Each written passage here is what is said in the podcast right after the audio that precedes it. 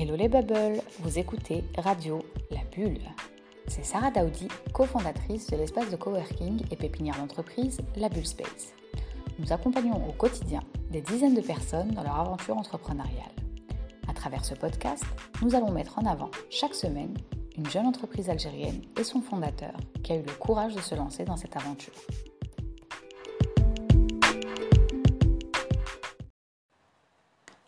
Dans ce cinquième épisode, nous allons découvrir l'histoire de Telja El Yassine, une jeune Algérienne de 30 ans, fondatrice de la marque Teljabé Cosmétiques. À 27 ans, Telja décide de tout plaquer en France, où elle est née, pour rejoindre le pays de ses parents, l'Algérie, et y lancer sa marque de cosmétiques naturels. Maintenant, depuis trois ans en Algérie, sa marque prend de l'ampleur, elle a de nouveaux projets, elle va nous parler de son parcours, de son histoire, de ses doutes, mais aussi des obstacles qu'elle a rencontrés et des perspectives à venir de son entreprise. Écoutons ensemble Telja Yassine. Bonjour Telja, bienvenue. Le nouveau podcast de la Bull Space qui met euh, en avant les jeunes entreprises dans différents domaines. On est très content de te recevoir aujourd'hui. Bonjour Sarah, merci pour l'invitation, ça me fait très plaisir. Alors dans ce podcast, on va revenir un petit peu sur, euh, sur euh, ton projet entrepreneurial, sur tes produits, ton entreprise, ton expérience, ton parcours, et tu vas nous raconter euh, tous les petits secrets de ta vie entrepreneuriale. Alors pour ceux qui ne te connaissent pas, est-ce que tu peux te présenter, donc nous dire qui tu es, quel âge tu as, qu'est-ce que tu fais dans ton entreprise? Ok, donc je m'appelle Talja Beliassine, j'ai 30 ans et je suis la fondatrice de Taljabé Cosmétiques, qui est une entreprise qui, qui, qui crée et qui vend des produits de cosmétiques bio et naturels. D'accord. Donc pour être arrivé à, à, ça, quel a été ton cursus d'études ou professionnel euh? Alors, euh, j'ai une vie chargée. Hein. On veut tout savoir. Alors, euh, donc je suis née en France et j'ai étudié en France. Donc j'ai étudié la gestion des entreprises. Ensuite, je me suis intéressée à, à la cosmétique bio et naturelle. Euh, et j'ai passé une, une formation d'aromathérapie. Donc, euh, je suis actuellement aromathérapeute. Mon, cursus scolaire, donc, euh, il a, j'ai toujours fait des études en même temps qu'entreprendre un petit peu. Donc, à 15 ans, j'ai commencé l'entrepreneuriat avec la société Avon, qui en France commercialise des cosmétiques et du maquillage. Donc, en parallèle d'être au lycée, à côté, je euh, c'est une société qui, vend du maquillage par correspondance, donc il fallait faire du porte-à-porte. D'accord. Et puis moi, euh, j'avais pas le temps de faire du porte-à-porte, mais par contre, je, prenais les colis et j'allais les vendre dans mon lycée, euh, aux alentours, dans ma famille. Et puis c'est ça qui m'a donné un peu l'envie de faire, de, faire de la vente, de faire du commerce et, et d'entreprendre. Quelles ont été les autres expériences professionnelles que tu as eues? Ben ensuite, euh, à 19 ans, j'ai ouvert mon premier magasin, deux magasins en France, donc euh, au centre commercial des Quatre As, où, euh, où je vendais des, des, des, des, vêtements. donc c'est du prêt-à-porter Des vêtements issus des, Émirats voilà, des, vêtements orientaux avec euh, une, grande partie îlot central euh, qui, qui comportait des produits cosmétiques bio et naturels que je faisais importer euh, de Tunisie, du Maroc, des Émirats et, et d'Arabie Saoudite. Et ça me plaisait et et euh, je trouvais que les produits étaient formidables. Je trouvais pas de produits algériens importés. Mhm. Et c'est là que ça m'a interpellée. Donc euh, je me suis dit, euh, mais c'est bizarre, pourquoi il n'y a pas de produits algériens? Donc j'ai commencé à chercher sur le net des fournisseurs. Jusqu'à présent, là tu as quel âge? J'ai 30 ans. Tu as 30 ans. Donc quand tu as lancé ton projet, là quand tu cherchais les produits algériens, c'était à quelle période à peu près Donc j'avais déjà 5 ans d'entrepreneuriat en France. Donc je devais avoir 25 Tu connaissais un petit peu l'Algérie? Tu étais déjà venue J'étais venue en vacances. C'est tout. Mais donc, tu ne connaissais pas le marché algérien Oui, ça faisait un bail que j'étais pas rentrée en plus. D'accord. Donc, ouais, ça, faisait, euh, euh, ça, faisait, un moment. Euh, Aujourd'hui, Tel Jabel Cosmétique, c'est quoi exactement? Parce que oui, d'accord, c'est des cosmétiques naturels, mais moi pour moi, parce que je connais un petit peu la marque, hein, euh, c'est quand même un peu plus. Donc est-ce que tu peux nous, nous en dire euh, plus pour nos auditeurs? Bon, déjà, Taljabé Cosmétique, euh, à la base, c'est c'est un, un, peu une façon de penser, une façon de, de, de consommer. C'est une philosophie. c'est une philosophie d'entrepreneuriat qui est sur le fait de, de préserver la nature, d'être engagé, engagé environnementalement parlant. Et euh, donc, euh, on, a fait notre laboratoire à Gigel, dans les hauteurs, déjà, mhm. euh, pour être au plus proche de la nature et au plus proche de la nature qui n'est pas transformée par, par l'homme. D'accord. Donc, qui n'est pas pollué, qui n'est, où il n'y a pas d'intervention de l'homme. Mhm. Donc, on a commencé à faire des cultures sur les hauts plateaux de Gigel. Mhm. Et, euh, et, voilà, c'est comme ça qu'on a commencé à, à, faire des plantes aromatiques et puis à les intégrer dans, dans nos cosmétiques. D'accord. Moi, ce qui m'a fait, moi, ce qui m'a, moi, j'utilise des produits que j'aime beaucoup. Et euh, moi, ce qui m'a vraiment motivé à les utiliser, bon, je les avais testés, mais là où ça a été le déclic, c'était de savoir que c'était tes propres plantations et que donc tu maîtrisais tout le process de fabrication de tes produits. Oui, au, début, on a, on a, on a essayé d'acheter sur le marché déjà des produits euh, euh, pour créer nos produits et puis on s'est rendu compte qu'il n'y avait pas du tout de traçabilité sur les produits qu'on cherchait mhm. et qu'on ne savait pas d'où ils provenaient et, et ça nous... Comment ça marche? C'est des, des, euh, des, certificats qu'on demande? Enfin, ailleurs, comment ça fonctionne ben, Ailleurs, à l'étranger, euh, il faut qu'il y ait une traçabilité de A à Z. Donc, à l'étranger, en Europe, par exemple, mm. il faut qu'on sache euh, où elle a été plantée, la plante, mm. avec quoi elle a été plantée, quel pesticide a été utilisé, quel pesticide a été utilisé, etc. donc, il y a tout ce processus de suivi de la fabrication. En, Algérie, quand je suis arrivée, euh, j'ai essayé de savoir un peu euh, d'où venait la plante euh, lorsque lorsqu'on l'achète en vrac. Et là, j'arrivais pas à trouver la. On me disait pas, on m'indiquait pas qui l'a fabriqué. Donc ça, ça pouvait être, être au, alors ça pouvait être, je perds mon, mon langage, ça pouvait être au bord d'une autoroute en fait où c'était très pollué. Oui. Et tu peux pas le savoir. Et on ne sait pas avec quoi elle a été cultivée ni rien. donc, mm. on n'a pas de traçabilité, on ne sait pas d'où elle provient. D'accord. Donc c'est de là que tu as décidé de faire tes propres plantations? Voilà. Mm. Donc c'est comme ça qu'on a démarré et, et c'est comme ça qu'on on avait. En fait, on n'a pas eu le choix. D'accord. Donc c'était pas prévu dans, dans le plan Non, pas, du, tout. comment, comment, on, comment on réagit à ce genre d'imprévu en fait? Ben moi, euh, Taljabé Cosmétique, c'est un, un, complet imprévu en fait, parce que euh, lorsque j'étais en France, j'avais fait une, une, étude de marché, un business plan pour pouvoir euh, venir m'installer et puis pas venir à l'aveuglette comme ça. Donc j'avais préparé pendant presque deux ans un business plan pour créer Taljabé Cosmétique ici en Algérie, venir et, limite poser les pieds sous la table et, lancer le truc. Quoi.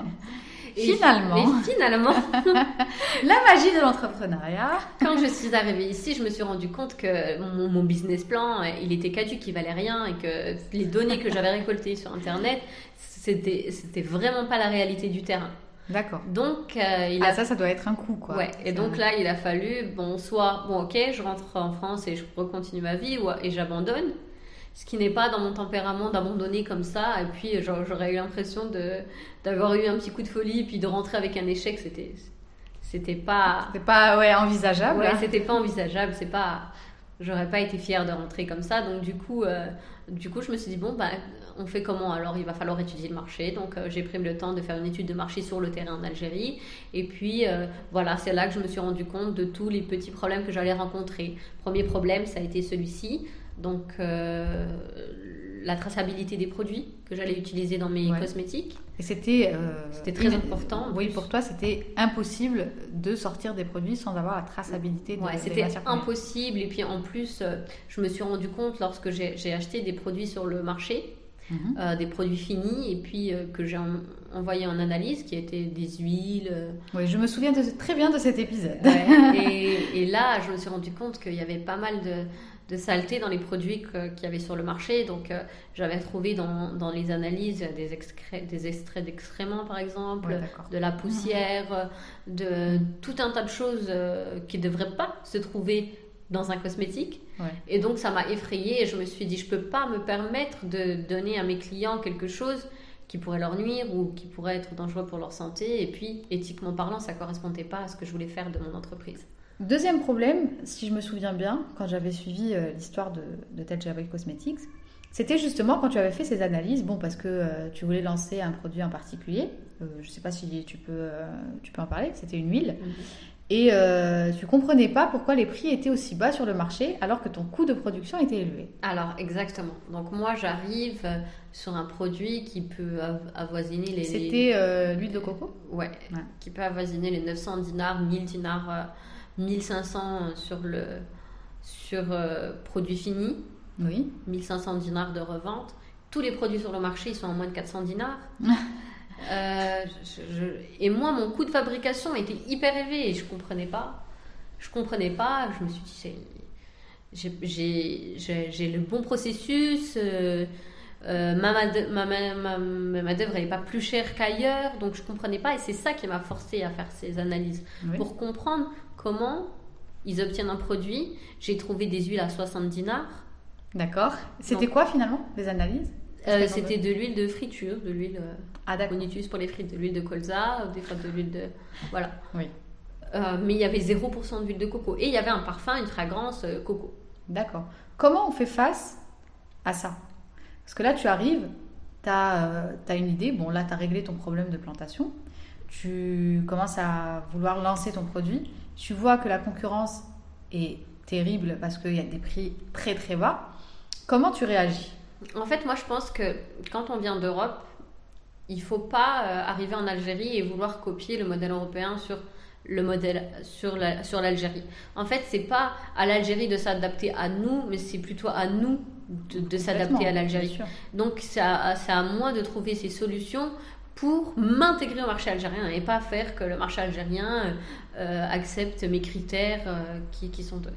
Donc j'ai mes critères et maintenant il va falloir que je fasse comprendre à ma clientèle que ça va être pas ça va pas être une clientèle euh, peut-être aussi grande que, que si je faisais de la grande distribution par exemple avec des produits lambda mais euh, ça va être une, clientèle qui va être sensibilisée, qui va comprendre mon produit, comprendre pourquoi le coût est, si, est, beaucoup plus élevé que certains produits qui ont la même appellation. Si tu prends une huile de coco et une huile de coco Taljabé, ben, euh, s'il y en a une à 40 dinars et que la mienne elle fait 1000 dinars, bah oui. Là, il y a un souci. Un gros souci. On ne comprend pas pourquoi.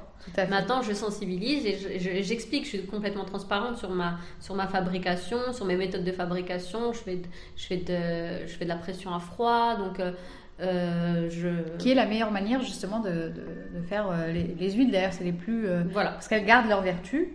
toutes les... Elles brûlent pas, elles gardent leur vertu et, et c'est la meilleure, la meilleure façon de garder euh, les, propriétés, les euh, propriétés, la qualité d'huile. D'accord. Aujourd'hui, Tedjavé Cosmétiques, c'est combien d'employés combien de... C'est une équipe de combien de personnes? Donc là, on est à peu près 15. Avec les plantations, le labo, et tout ça On est 15. 15. Euh, en haute saison, ou lorsqu'on fait des récoltes, on, peut être énormément. Hein. Pendant deux mois, lorsqu'il va falloir récolter soit du lentisque ou alors peu importe la plante qu'on va récolter, il va falloir qu'on soit 60, 70 euh, pendant une petite période. C'est les saisonniers euh, qui, viennent, euh, qui viennent pour aider. là, aujourd'hui, Tadjabi Cosmétique a combien de temps d'existence? Là, on a 3 ans.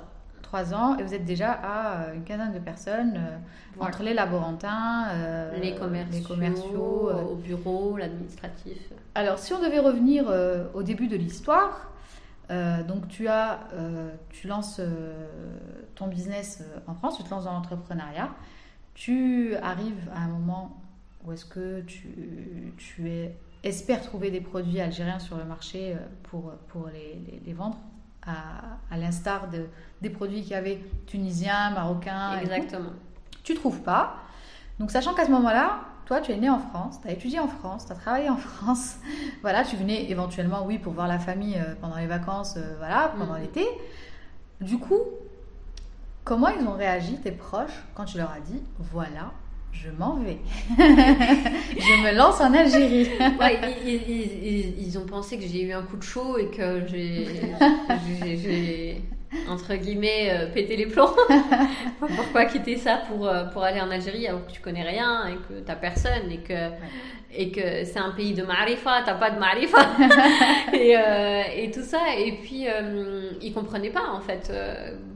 Aussi bien tes parents que tes amis que... Tout le monde, non, non, personne n'a vraiment compris ce, ce, fait. Moi, j'avais envie de créer une marque 100% euh, naturelle avec euh, des plantes euh, qu'utilisaient mes grands-parents, mes arrière-grand-mères pour les cheveux, pour pour, euh, pour se parfumer, euh, euh, pour le hammam, tout ça. J'avais cette idée dans la tête. c'était, c'était faisable qu'en Algérie parce que je suis d'origine algérienne et je, trouvais que ça avait, ça avait moins de valeur d'aller la faire en Tunisie ou en Égypte. pour l'histoire de la marque et puis pour, pour mon histoire à moi, c'était moins bien. Et c'est aussi le fait de vouloir apporter ce produit en France et de dire qu'il y a sur mon étalage en France un produit algérien. Donc c'était ça qui fait que aussi j'avais vraiment envie de faire ça en Algérie. C'est vrai que ça, ça, ça c'est paru fou mhm. euh, quand je l'ai annoncé, mais très vite ils se sont rendus compte que finalement ah ouais ça ça, ça, ça, a marché quoi, ça a bah, fonctionné. Figure-toi que tous ceux qu'on interview, ils ont, ils ont eu exactement la même chose. À chaque fois, les, les proches euh, prenaient ça pour une folie euh, totale de laisser le confort et, et de se lancer. On, on, pose souvent cette question, c'est juste pour montrer aux gens qu'en fait, il ne faut pas s'arrêter à la vie des proches qui est tout le temps en fait négative parce que c'est l'inconnu. Et que finalement, ils sont pas les seuls à avoir que euh, leurs parents, euh, leurs frères et sœurs leur disent euh, voilà, qu'ils soient négatifs sur le projet. C'est tout simplement parce qu'ils ne comprennent pas vraiment le, déjà le, projet en question. Et puis, pour eux, c'est déjà l'entrepreneuriat, peut-être tu seras d'accord avec moi, c'est un tempérament. Donc il y en a qui sont euh, capables d'entreprendre, d'autres moins, ils sont timides, etc. Et si en plus l'environnement les décourage, bah, ils se lancent jamais. Exactement. Et ben c'est ça, ça aussi que sert, euh, je pense que les, espaces de coworking servent un peu à encadrer ces, ces, ces personnes qui ont déjà du mal à sortir peut-être du cocon rien que familial, tu vois, pour, euh, pour pouvoir déjà euh, euh, exprimer leurs idées, seulement les exprimer déjà dans un premier temps. Et trouver le soutien moral déjà, juste le soutien moral, l'écoute et le soutien moral de, de, de peut-être se lancer. Euh, Telja, est-ce que tu peux nous raconter ce déclic? C'est-à-dire, bon, tu as travaillé sur le projet et tout. À quel moment tu t'es dit, c'est bon, c'est maintenant, on y va? Est-ce qu'il y a eu quelque chose en particulier? Est-ce que tu as tu as, tu as eu le sentiment un jour que c'est bon, tu avais fait le tour de la question et euh, bah, C'était en France, dans mes magasins, j'avais atteint, tu sais, euh, euh, la phase où on n'est plus dans le développement, on est, on est, Ça y est, on est en maturité. Voilà, on stagne, on a des bons résultats, mais, mais ça va pas plus loin. Et puis, on a nos fournisseurs qui viennent tout le temps nous ramener la marchandise avec les nouveautés. On fait plus de recherche, on est là, on, ça se passe, quoi. Mm. Et, et, et, ça, ben moi ça m'éteint donc ça ça me ça je trouve plus le plaisir d'aller au travail c'était la compta quoi ouais voilà donc j'avais j'avais besoin de challenge j'avais besoin de euh, voilà, c'était peut-être ma crise de la trentaine. Euh, moi, j'avais 25 ans, 26 ans. T'as fait ta crise de la trentaine à l'avance. Mais en plus, en Europe, euh, c'est ça, c'est que c'est déjà que à un moment donné dans le business on atteint la maturité. Mais en plus en Europe c'est que ton fournisseur s'il passe tous les dimanches il va passer tous les dimanches. Il va pas avoir de surprise ah oui il, a il va passer tous les dimanches à 14h et puis ouais c'est pas euh, comme ici. Aujourd'hui il peut pas. Il y a sa, sa mère qui est tombée dans les escaliers. Demain c'est non ça, arrive pas. C'est vraiment très euh, euh, très saccadé, il y a tout, il y a tout, il y a tout qui, tout qui, tout qui est carré, voilà, donc il n'y a plus du tout il n'y avait plus cette flamme en fait. Ouais, non, je commençais à, à, carrément fatiguer d'aller au boulot. Euh, j'avais plus, euh, voilà, plus l'envie, ouais. Et je me disais, j'ai envie de changer, j'ai envie de, de, voir autre chose. Euh, ça me plaît les cosmétiques, ça me plaît ce que je vends. Mm. Et pourquoi pas être aussi le, la créatrice de cosmétiques moi-même Pourquoi pas créer un peu C'est un peu, un peu de l'artistique, hein, le fait de créer un cosmétique. Hein. On, on, on, choisit des saveurs, on choisit des odeurs, on choisit des textures, des couleurs même. Du coup, moi. Moi, c'était un clash au travail qui a fait que je décide que je lance la bulle. Est-ce que toi, il y a eu un événement déclencheur où tu t'es dit, bon, demain, j'y vais, ça y est? Euh, Peut-être que c'était un, un ras-le-bol, un tout, un, tout, un ras-le-bol.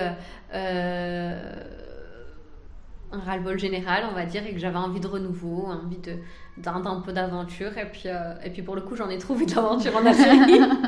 J'ai l'impression qu'en Algérie, c'est une succession d'aventures. Ici, il n'y a pas de. des aventures dans des aventures. il n'y a pas de, de, de, période où euh, tout va très bien comme, euh, comme on voudrait que ça se passe. Mais c'est le plaisir, justement, de, ouais, du challenge. Ça fait, ça fait aussi le charme aussi. Alors, est-ce que tu as rencontré des, des, obstacles quand tu es venu? Donc, quand tu, quand tu es venu, tu connaissais personne Ouais, je connaissais personne et, et... Tu lis pas l'arabe? Et je lis très Très peu Très peu l'arabe, ouais. D'accord. Donc ça a été... Déjà c'est un obstacle. C'était hein, un Parce que les contrats ils sont en arabe. Voilà, c'était un obstacle administratif euh, complètement. Donc euh, et euh, il n'y avait pas la bulle à cette époque-là. Mhm. Donc je me disais bon ben va falloir y aller, on va retrousser les manches et on va essayer de. Et ça a été long. S'il y avait eu la bulle à cette époque-là et je. Ça aurait pris deux semaines. ça, ça aurait pris deux semaines. J'aurais dit deux mois. Non, deux semaines, ça m'a pris deux semaines. Mais deux semaines, tant mieux. Mais moi, ça m'a pris euh, peut-être six mois, huit mois ah avant de pouvoir démarrer l'entreprise euh, et d'avoir euh, tous mes bureaux.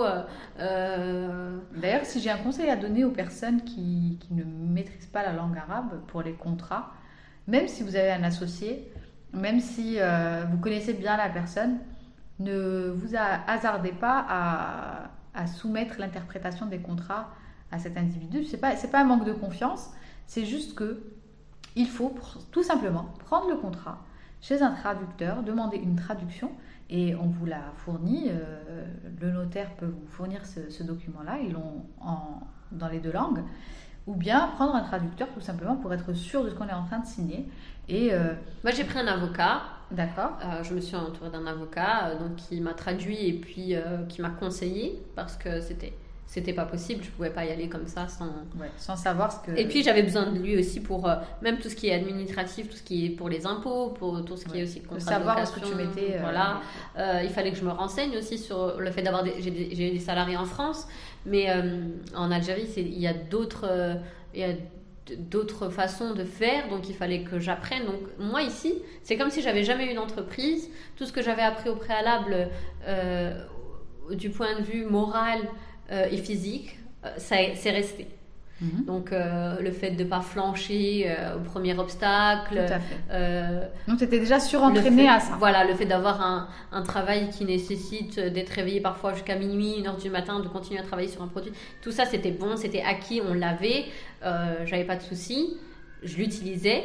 Par contre, tout ce que j'avais appris au niveau administratif, au niveau facturation, tu l'avais pas quand je suis arrivée ici, c'était pas euh, possible de euh, faire la même chose. Hmm. C'était tout un nouveau système. Tu devais tout réapprendre. Euh, voilà, des nouvelles institutions, des nouvelles administrations. Est-ce que ça a été justement celle-là ta pire expérience? Est-ce que c'était la création? Ou est-ce qu'il y a eu. Est-ce que tu as eu une catastrophe? Par exemple, on avait reçu ouais, Il Bella, avec qui tu, vous avez collaboré ensemble. Avec qui j'ai collaboré. Voilà. Et euh, donc, euh, qui fait, ouais, qui fait le miel. exactement, qui fait d'excellent miel. Et euh, ouais, il, sa pire expérience, c'était que son voisin lui a tué toutes ses abeilles parce que ça le dérangeait. Est-ce que tu as eu ce genre de choc une oui, fois? moi j'ai eu plein de problèmes comme ça, mais c'est pas pour moi les pires expériences parce que j'y suis euh, on va dire. Euh, habituée J'y suis habituée et puis j'y suis préparée mentalement. Euh, moi, ma pire expérience, c'était l'administration parce que j'y étais pas préparée mentalement. D'accord. j'ai déjà eu des inondations. D'accord. Donc, qui m'ont fait perdre des stocks. J'ai déjà eu des, des, insectes qui ont contaminé mes, mes plantes. Donc, ils ont ravagé mes champs. Donc là, c'est toute la, la, production qui part. Voilà. Mm. Donc j'ai déjà eu plein de faits comme ça qui, qui... Mais je sais que ça fait partie des aléas euh, de mon business et qu'il faut les prendre en compte dans les risques. Alors toutes les personnes qu'on a reçues, euh, quand on leur pose la question, et nous-mêmes hein, euh, en tant que la bulle, il y a beaucoup de, gens qui veulent se lancer. Quand on leur pose cette question, mm. voilà, si tu venais à perdre ton stock, là, je ne sais pas ce que je vais faire, je ne sais pas comment je vais faire et tout. Et euh, par contre, toutes les personnes qui ont entrepris, qui se sont lancées, quand on leur pose cette question, ils répondent tous la même chose. Ils disent, en fait, je suis dans la next step, moi.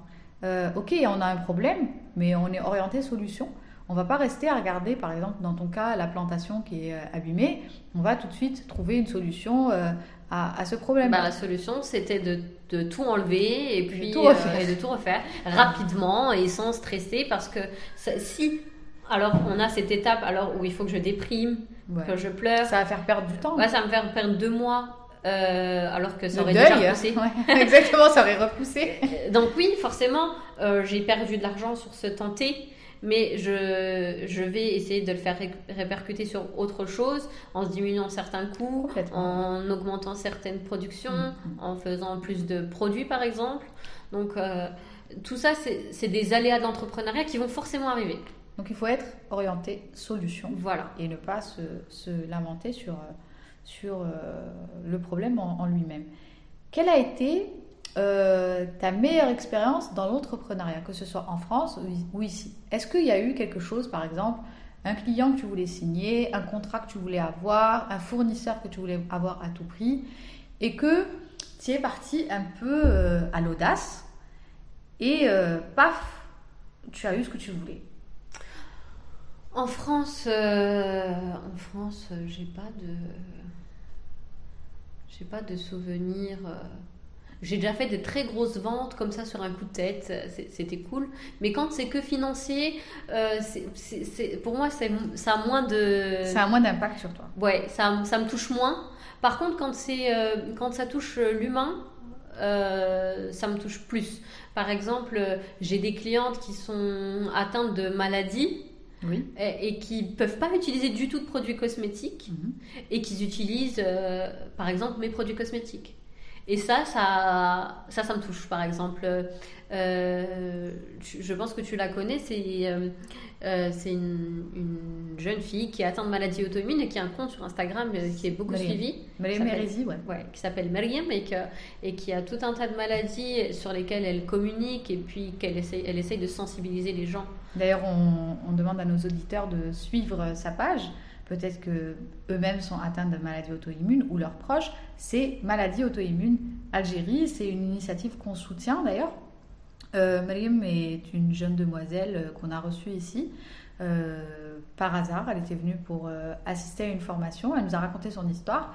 Et justement, le jour où est-ce qu'elle a fait son événement ici, elle voulait sensibiliser sa communauté puisqu'elle elle est sur les réseaux sociaux. Elle voulait les rencontrer. Et elle est venue et justement, il y avait ce volet euh, cosmétique naturel parce que euh, parmi les maladies auto-immunes, on a par exemple les allergies, c'est aussi des maladies auto-immunes.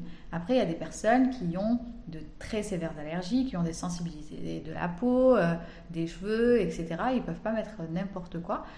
du coup, je me souviens qu'elle s'était orientée vers tes produits. Oui, ça fait déjà un moment qu'elle utilise mes produits et et elle les utilise toujours, donc ah, c'est sur du long terme. Donc ça veut dire que euh, finalement ça a convenu à ces, types de maladies. Et cette réussite-là, ça, ça va me toucher par contre. Là, pour moi, c'est euh, un objectif atteint. Donc quand je, je sais que... C'est plus l'aspect humain, quoi. Ouais, et quand ça, va toucher directement la personne et que ça va avoir un impact sur sa vie, sur son moral, sur, sa, sur son bien-être, là, je, je, là, là ça, me, ça me touche. On dit qu'on lance une entreprise euh, suite à une problématique, donc euh, l'entreprise est censée répondre à un besoin, à une problématique. Est-ce que pour toi, ça serait justement ça, le sens de Teljabé Cosmétique, c'est d'apporter euh, ce plus à ces personnes-là, et pas que, hein, mais aux femmes en général. Mais... Oui, c'est de les intégrer. D'ailleurs, je ne pas dire que je suis féministe, mais c'est j'aime bien le fait aussi de s'entraider entre femmes. On, a souvent, on dit souvent que les femmes entre elles, elles, elles, elles, elles, se cassent. Oui. Elles se tirent dans les pattes. Voilà. Et, et moi, j'aime pas cette, euh, j'aime pas cette. Euh, Ce cliché, ouais ça peut être un, cliché qui peut être vérifié par moment, mais j'ai envie de casser ce stéréotype et j'ai envie de, que, au, contraire, on s'entraide et on montre que on, peut y arriver et que parfois il y a des femmes qui sont sans hommes, elles sont, la vie fait qu'elles elles, n'ont pas d'homme autour d'elles, peu importe ce qui se passe, et que c'est pas une fin en soi et elles peuvent quand même s'en sortir, elles peuvent quand même euh, réussir dans la vie et euh, que c'est pas la fin du monde. Donc c'est ça que j'ai, que, que, j'aimerais aussi faire aussi euh, sur du long terme. J'en ai parlé un peu avec euh, la direction des forêts de Zeralda, constituer des comités de femmes Oui. Pour faire la cueillette, par exemple. Ça, ça serait Euh, bien, des femmes rurales, par exemple, euh, qui n'ont pas de, de, de revenus, euh, par exemple, qui ont dépassé la Ça serait, quarantaine, euh, 50 du ans. commerce équitable. Voilà, un peu, un peu dans ce, D'accord. dans ce, dans ce style-là, et, et les aider, leur donner, euh, voilà, un, un petit, un- Un petit coup de pouce. voilà, un petit les intégrer dans un, dans un beau projet comme le tien. Euh, Est-ce que par ces difficultés, euh, à un moment donné, on sait que c'est très difficile déjà quand on est algérien, on vit ici, on grandit ici, on étudie ici, on a notre famille là, on a nos amis, euh, nos connexions, parce que voilà, quand on entreprend à 30 ans, on a déjà eu une vie euh, professionnelle, plus ou moins. Euh, donc on a petit- notre petit réseau, notre petit, euh, notre petit groupe. Euh, est-ce que à un moment donné, tu as pensé à abandonner puisque tu étais ici seule et que tu as rencontré des difficultés euh, que tu n'as pas pu surmonter, tu n'étais pas entourée en fait? Donc, Je euh, sais pas, peut-être par fierté, euh, j'aurais pas pu rentrer bredouille et me dire ouais bon moi j'ai échoué, voilà, euh, désolée. Vous aviez raison. Ouais, peut-être par fierté, je, je, je- il fallait que je, je- je réussisse Ouais. et pour rentrer fière de moi à la maison et dire voilà, j'ai quand même réussi ce pourquoi je suis partie. Et peut-être aussi le plus que j'ai par rapport aux Algériens qui sont nés ici, qui ont vécu ici, beaucoup ça revient, c'est que euh, parfois ils sont fatigués. Oui. Ils sont fatigués parce qu'ils ont rencontré, depuis le- la maternelle jusqu'à l'âge adulte, ils ont rencontré énormément de difficultés en Algérie sur, sur plusieurs euh, euh, aspects de leur vie, Oui. peut-être euh, ce, ce- soit à l'école, social. Ils sont découragés. Ouais, ils sont découragés. Et moi, j'ai la chance de ne pas encore ressentir ce. J'ai pas ce poids sur les épaules d'avoir été découragée par la vie en Algérie au préalable. Donc, je suis, euh, genre, je suis en forme. Pour moi, par exemple, une fille de 30 ans qui est dans l'entrepreneuriat aujourd'hui en Algérie, euh, il va lui arriver euh, un problème parce que son fournisseur euh, s'est pas réveillé parce que sa tante était. Euh, bah moi ça va me faire sourire, ça va m'énerver un petit peu, mais ça va me faire sourire et puis je vais me dire mais purée franchement. Alors qu'elle, ça va être le coup de massue qui, Ce, un de plus. voilà, qui fait Ouais, que euh, supplémentaire. la- la- la- le cumul de toutes ces années où elle a été fatiguée de, de, de travailler, de faire tout ce qu'elle a à faire avec beaucoup d'embûches. euh, Ça peut la pousser à, à voilà. abandonner. Donc c'est pour ça que beaucoup de gens en Algérie me disent mais rentre chez toi, qu'est-ce que tu vas faire ici? Euh, retourne, retourne en France, je comprends pas pourquoi tu es là. Nous on veut partir, toi tu es venu, je comprends pas, il y a rien à gagner ici. Et moi non, franchement je, je- je suis très épanouie et peut-être c'est aussi parce que j'ai pas aussi le cumul de De, de mauvaises expériences. voilà De- D'embûches. d'embûches. voilà. Euh, La fa- la- pour le moment l'Algérie ne m'a pas fatiguée on va dire. Bon, bah, j'espère que ça n'arrivera pas.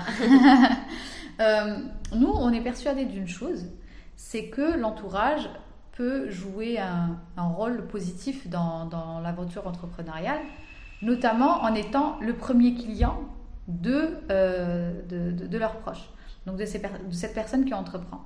Nous, on a cette habitude, cette mauvaise habitude, de vouloir que pour le FEL, cette personne nous offre euh, un produit ou euh, un service gratuit et tout. Bon, d'accord. euh, si elle, le fait de sa propre initiative, ça peut être sympa et surtout ça a des coûts. Donc peut-être qu'elle a mis des échantillons dans son, dans son business plan, dans ses dépenses du mois. Mais du coup, on veut savoir, et on espère que, que les proches de futurs entrepreneurs nous écoutent, euh, est-ce que tu penses que si les proches sont les premiers à acheter, ça pourrait motiver? Est-ce que ça t'est arrivé à toi? Alors, euh, je communique rarement sur ma vie personnelle, mais avec toi, je suis en totale confiance. On est à la maison, hein, on entendait les chats miauler et tout. Oui, euh, voilà. donc, euh, donc, euh, je trouve que ce que tu dis, c'est très important. Le- le- L'entourage, la Oui. famille, l'entourage, ils peuvent euh, impacter sur l'entrepre- l'entrepreneuriat, le futur entrepreneur ou l'entreprise, même quand elle est déjà faite, Oui. euh, de façon très bonne ou très mauvaise. D'accord. Ça, ça peut avoir vraiment un impact. euh, L'entourage a un impact énorme sur l'entreprise. Après, à l'entrepreneur de savoir aussi faire la part des choses.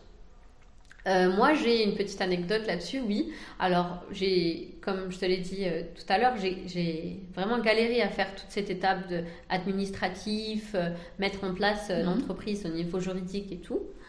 Une fois que ça a été fait, ouf, c'était un soulagement. J'ai commencé à créer mes produits. Là, c'était aussi une partie de plaisir pour moi parce que j'adore faire ça. Donc, on a créé les produits et ça, c'était vraiment quelque chose qui m'a un peu soulagée de tout ce que j'avais vécu Oui.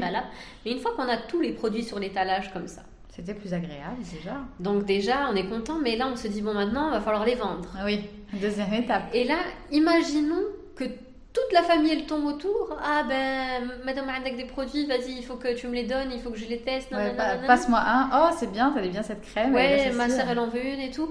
Et finalement, tu perds déjà de l'argent avant même d'avoir commencé à en- d'en gagner. Complètement, ouais. Moi, j'ai une petite anecdote pour ça.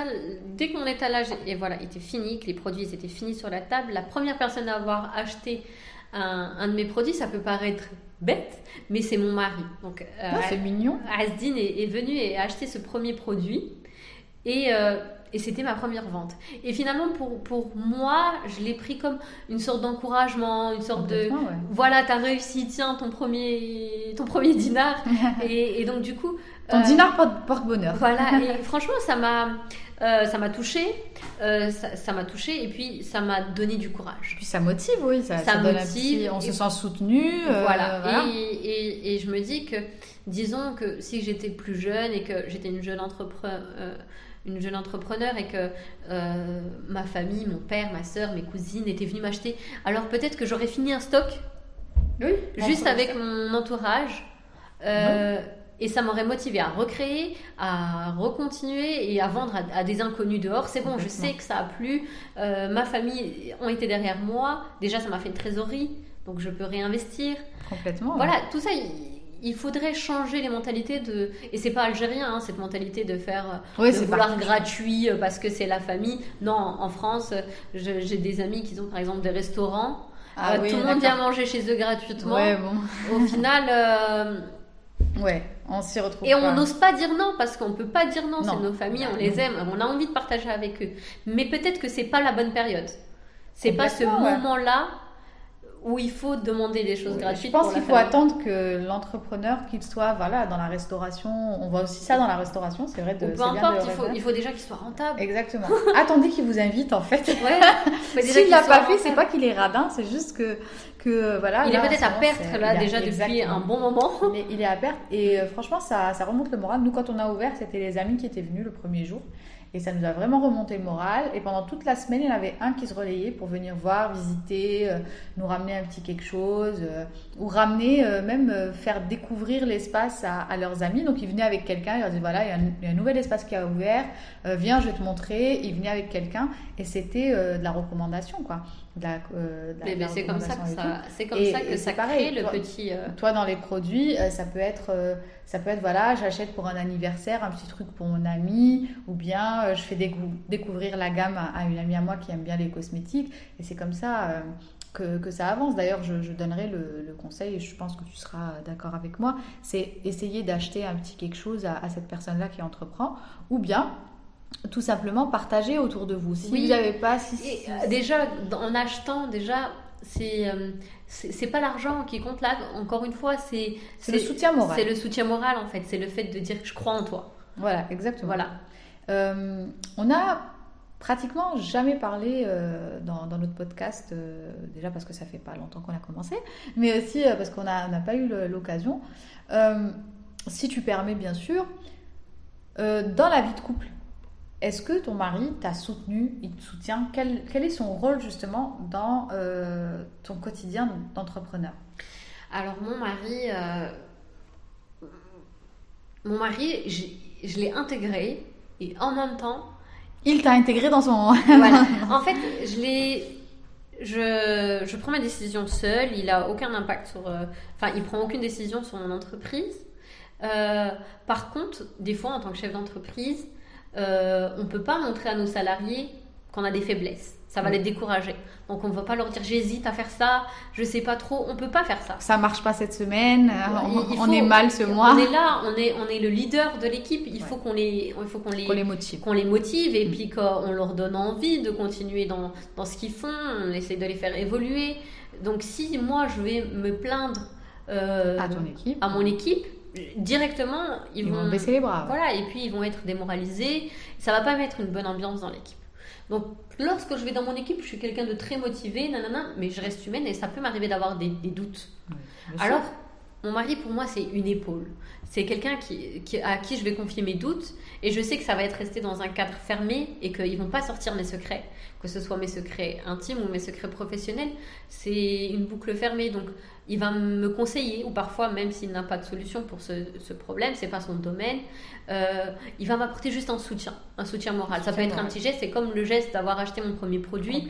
C'est, ça va me motiver, et puis, et puis c'est ça, en fait, je pense qu'il est ce, ce, cette épaule sur laquelle je peux me reposer parfois lorsque je dois être forte devant tout le monde. Est-ce que ça aurait été difficile si, si tu n'avais pas eu ça justement dans, dans, dans, ta famille, si ton mari n'était pas...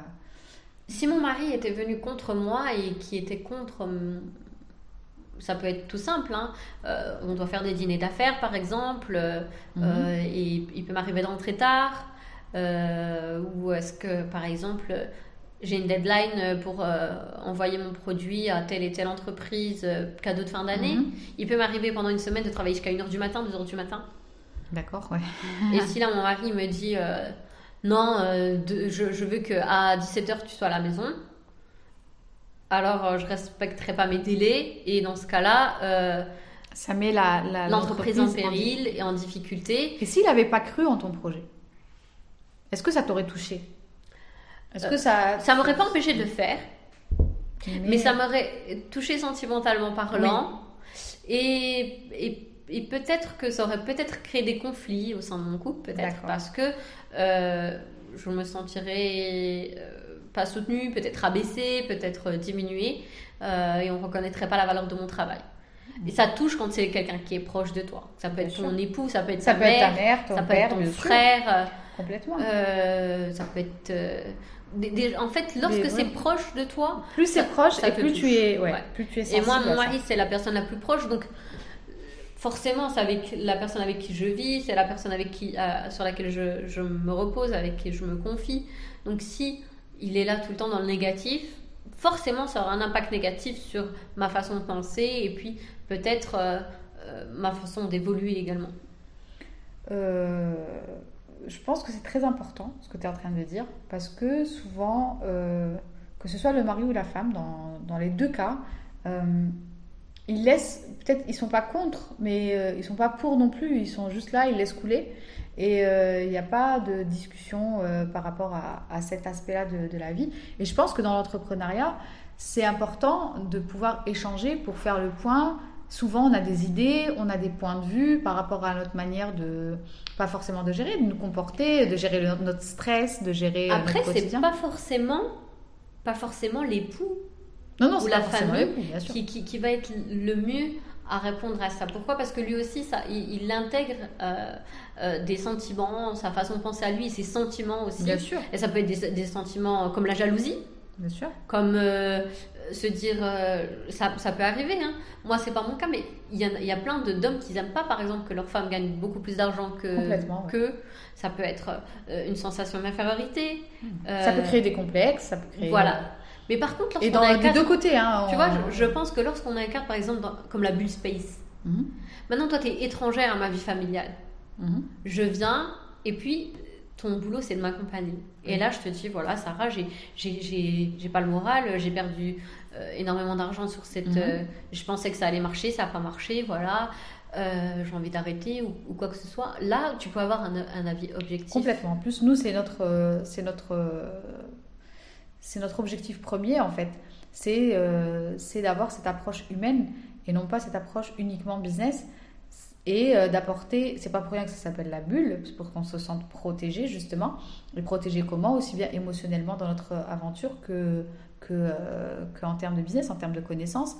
Et euh, l'entrepreneuriat, c'est une aventure qui est très difficile, qui peut être très, très difficile émotionnellement aussi et psychiquement.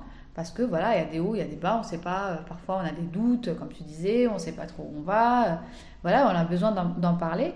Et c'est vrai que nous, on est là pour justement absorber tous ces doutes, en discuter, et justement pour que la personne puisse rentrer chez elle plus apaisée, à retrouver une vie de famille euh, Euh, Exactement. Parfois, c'est pas l'époux qui est le meilleur, euh, le meilleur conseiller. chacun a des visions différentes. Chaque couple est différent, donc on ne peut pas forcer son conjoint à, à, s'intéresser à ce qu'on fait absolument, à vouloir l'intégrer absolument dans notre projet. Complètement. Quel, quel a été ton sentiment les jours où il n'y avait pas de vente et euh, comment tu y as remédié? Par exemple, on en avait parlé avec Wail. Lui, c'est très simple. Il, euh, il développe des produits. Il a pensé à développer des produits d'hiver, des produits d'été, pour, euh, pour s'adapter justement à ces périodes de creux où est-ce qu'il n'y a pas de vente, en boostant les ventes avec des solutions, que ce soit enfin, l'innovation, on réfléchit à la solution. Est-ce que c'est le cas aussi pour toi ben, je, pense que, je pense que de toute manière, toute entreprise qui veut être durable, elle doit être dans l'innovation. Mhm. Elle doit être dans l'innovation et nous, euh, et nous, on est tout le temps, tout le temps, tout le temps dans la recherche. Parce que la cosmétique, ça évolue tellement vite et puis euh, euh, on a tellement de plantes à étudier et à tester mhm. Et, de formules à créer. Donc on est, on est tout le temps dans ça. Donc lorsqu'on a des creux de vente, soit on organise des événements spécifiques, par exemple, ça peut être des, des, des, des, promotions exceptionnelles, ça peut être euh, euh, des événements sur les réseaux sociaux. Euh, on essaie d'activer d'autres, d'autres choses sur lesquelles on a un peu moins le temps de travailler lorsqu'on est en rush. Donc, développer plus les réseaux sociaux, faire peut-être des promotions et travailler sur la recherche et le développement. D'accord. je pense que, que c'est la meilleure attitude à avoir et ne pas se lamenter sur le fait que ce soit la période de creux. Quoi et euh, booster euh, justement son chiffre, soit en travaillant sur l'image ou travaillant sur de, nouveaux concepts et de nouveaux produits. Euh, à mon avis, c'est la meilleure approche à avoir. Aujourd'hui, si tu avais un conseil à donner aux gens qui veulent se lancer et qui ressentent ce petit blocage et ils attendent ce petit déclic, qu'est-ce que tu leur dirais?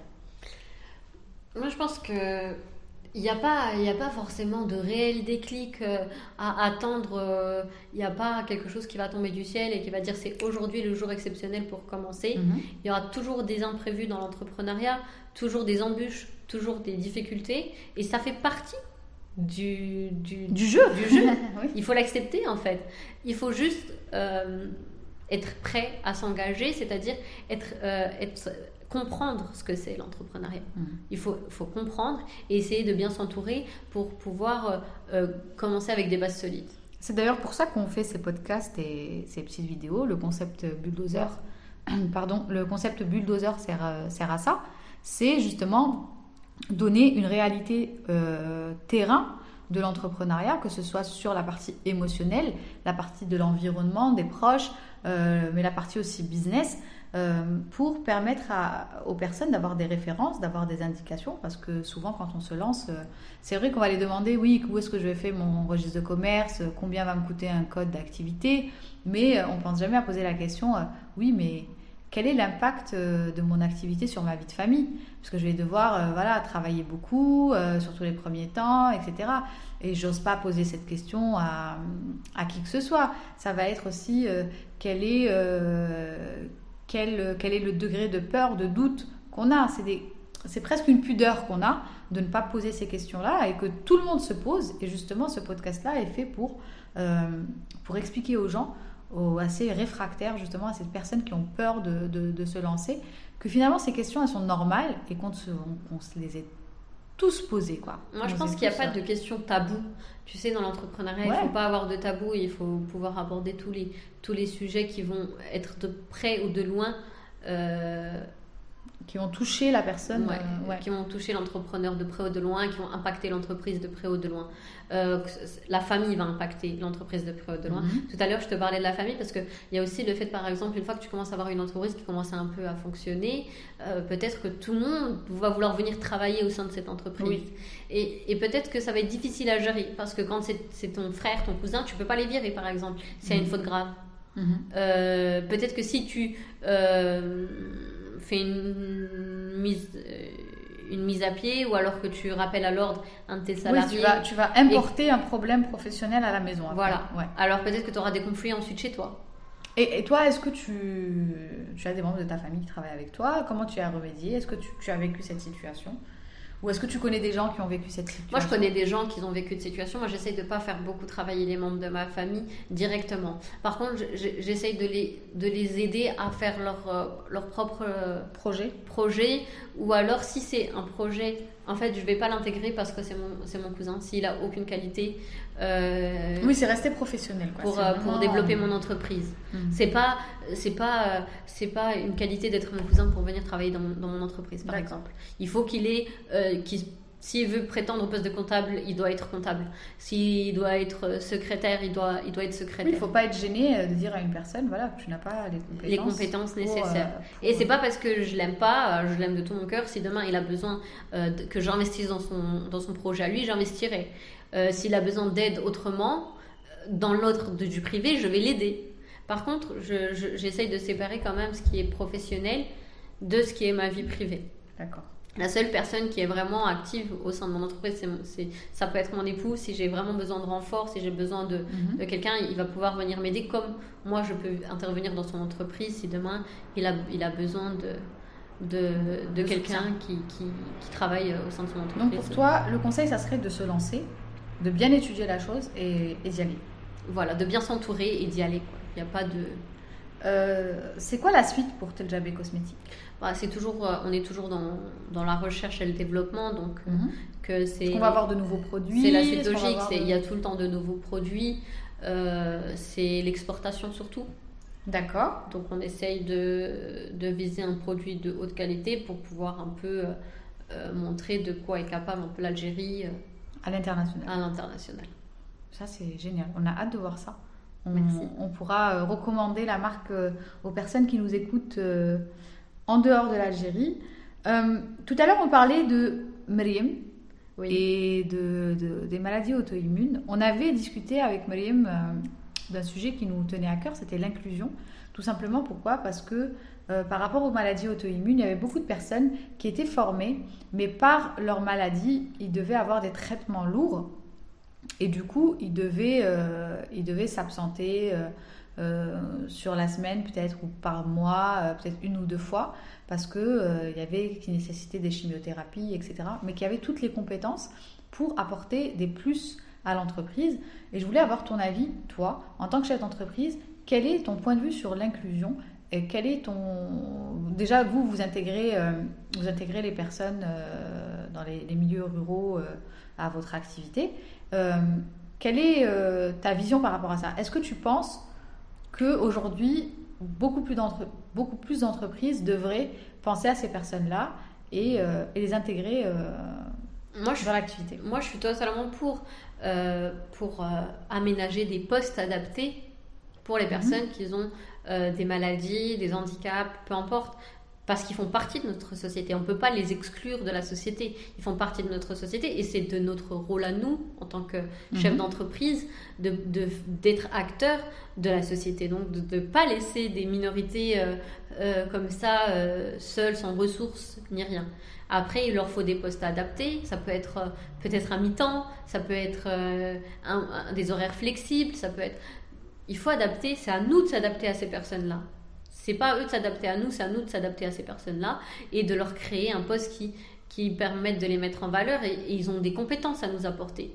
pas, on n'est pas dans l'aumône, on est vraiment dans un échange de, de, de bons procédés. Donc on, est un, échange de travail contre, contre du salaire, sauf qu'on aménage le poste parce qu'ils font partie de notre société et qu'il ne faut pas les exclure. Telja, je suis très heureuse de t'avoir reçu aujourd'hui. Merci beaucoup. Euh, et d'avoir eu ton témoignage euh, très intéressant pour nos auditeurs. C'est toujours un plaisir pour moi d'être à la bulle en tout cas. Euh, et, nous aussi, c'est toujours un plaisir de te recevoir.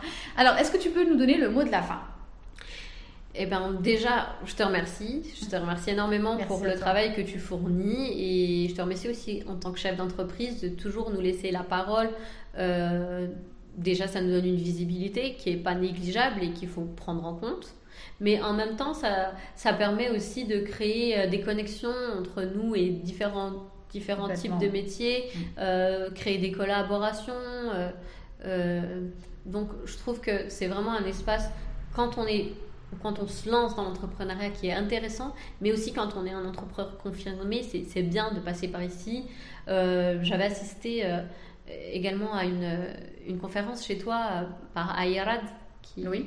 Donc, c'est des entrepreneurs confirmés, ils ont de l'expérience. Donc, du coup, ça nous donne aussi euh, une, une vision un peu de l'entrepreneuriat sur du long terme. Oui, en plus, c'est plusieurs domaines qui se croisent, qui peut-être dans leur vie quotidienne ne peuvent pas se croiser, ne risquent pas de se croiser. Et Exactement. finalement, chacun enrichit l'autre. Comme aujourd'hui, tu nous as enrichi avec, euh, avec ton, ton parcours. Merci Je beaucoup. te remercie encore une fois.